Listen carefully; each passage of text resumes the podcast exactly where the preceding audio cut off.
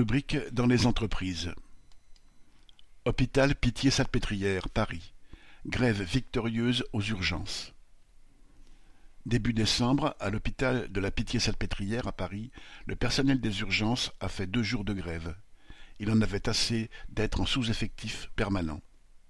Depuis septembre, toutes catégories confondues, de jour comme de nuit, ces travailleurs se sont préparés à agir en se réunissant, en discutant, en préparant leurs revendications.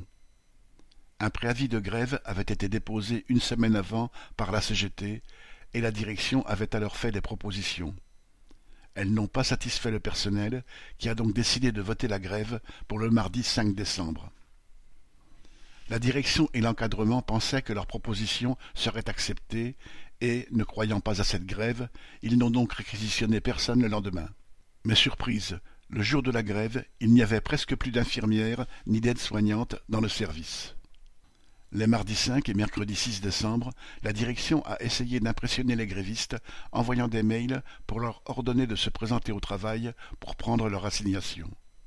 Cela n'a pas fonctionné et personne ne s'est déplacé. Les grévistes, des jeunes pour la plupart, certains pas encore titularisés, sont partis manifester devant la direction générale à l'hôpital Saint-Antoine, puis dans l'hôpital même. Ils se sont ensuite réunis pour discuter de la suite à donner après les nouvelles propositions de la direction. Les grévistes sont restés groupés et soudés. En deux jours, ils ont obtenu l'affectation de quatre aides-soignantes de jour, trois de nuit et cinq infirmières, dont une de psychiatrie. Au cours de la négociation, ils ont aussi réussi à faire retirer par la direction l'expression « abandon de poste » et ont obtenu du matériel qui leur manquait, en plus des effectifs.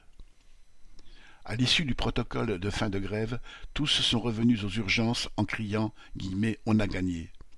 Ils restent cependant mobilisés car ils tiennent à surveiller le respect par la direction de ces engagements. Correspondant Hello.